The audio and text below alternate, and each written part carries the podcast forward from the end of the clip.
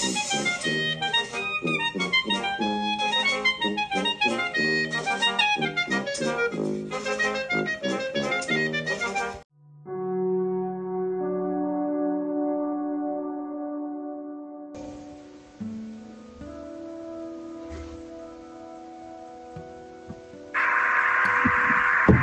voz de las comunidades indígenas. Hola a todas y a todos. Les damos la bienvenida a su podcast. La voz de las comunidades indígenas. Somos Reina, Rosalba y Carmen, estudiantes de la maestría en Derecho Indígena. En esta ocasión hablaremos del derecho a la información como tema principal, las buenas prácticas, es decir, la transparencia de los recursos públicos en las comunidades indígenas, como parte de los trabajos de la UCA 3, denominada Los Derechos Indígenas, Historia, Legislación y Jurisprudencia. Y para ser específicos, hablaremos de la rendición de cuentas a la Asamblea Comunitaria en la comunidad de San Francisco Yaté, una agencia municipal del municipio de San Ildefonso, Villa Alta, el cual es uno de los 570 municipios del estado de Oaxaca. La comunidad se encuentra a 1.280 metros sobre el nivel del mar. Su población total es de 362 personas. 198 son mujeres y 164 hombres. En esta comunidad se habla el zapoteco. Este lugar se encuentra en la Sierra Norte del estado de Oaxaca.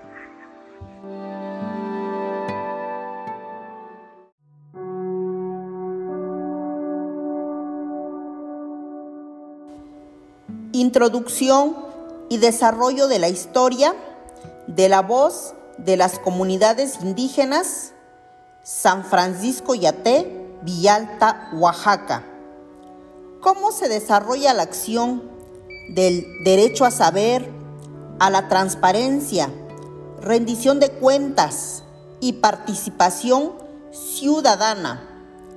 Derechos establecidos en los artículos segundo y sexto de la Constitución Federal, así como en el artículo octavo del convenio 169 de la Organización Internacional del Trabajo. Las nuevas autoridades municipales de San Francisco Yaté convocan a una asamblea comunitaria a los ciudadanos para el ejercicio de rendición de cuentas e informar cuánto dinero recibió en caja, los bienes recibidos, así como los compromisos pendientes, como programas y obras inconclusas.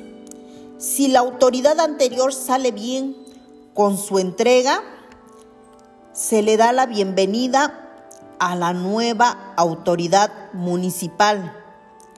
Si hay inconsistencias, la asamblea se queda días y horas necesarias hasta aclarar las dudas de los ciudadanos. Es así como los conflictos con relación al tema se resuelve en la misma comunidad. A los seis meses, las autoridades convocan nuevamente a otra asamblea con el único objetivo de informar avances de los trabajos propuestos y acordados por los integrantes de la asamblea. Al finalizar el periodo anual del Cabildo Municipal, convoca a una última asamblea comunitaria para informar con comprobante mano así como la materialización de obras y programas establecidos al inicio del periodo, el interés principal de las autoridades al terminar el periodo es salir sin observaciones para recibir la constancia de liberación del servicio honorífico. Sin embargo, si hay observaciones con la rendición de cuentas y el cabildo no logra aclarar en la misma asamblea, entonces el Consejo de Caracterizados ejerce sus facultades. Dicho consejo lo conforman ciudadanos que han concluido todos los servicios honoríficos establecidos en la normatividad interna de la comunidad. Además, mantienen una conducta honorable.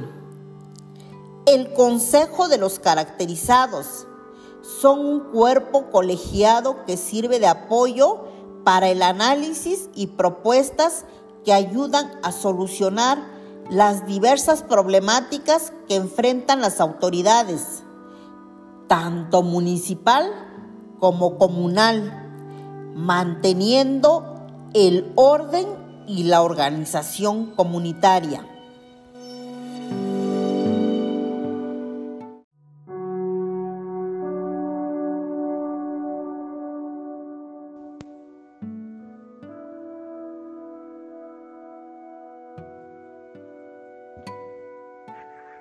Para concluir con este tema, reiteramos que existe un avance en el reconocimiento de los derechos de las comunidades indígenas que se ha logrado a lo largo de muchos años de lucha, logrando el reconocimiento de los derechos individuales y colectivos de los pueblos y comunidades indígenas. Sin embargo, no debemos olvidar que la Constitución introduce fórmulas de pluralismo jurídico que logran romper la identidad o el monismo jurídico.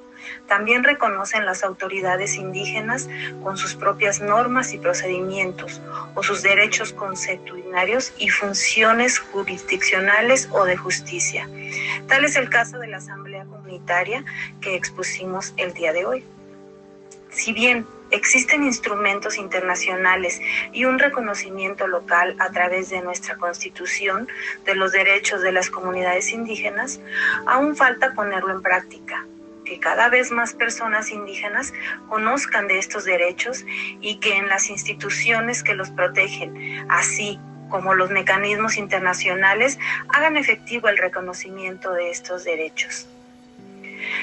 Nos despedimos de esta emisión de su podcast La voz de las comunidades indígenas, no sin antes agradecer al Instituto de Estudios Superiores de la Ciudad de México, Rosario Castellanos, y en especial a la magistrada Larisa Ortiz Quintero por compartir un poco de sus conocimientos. Gracias.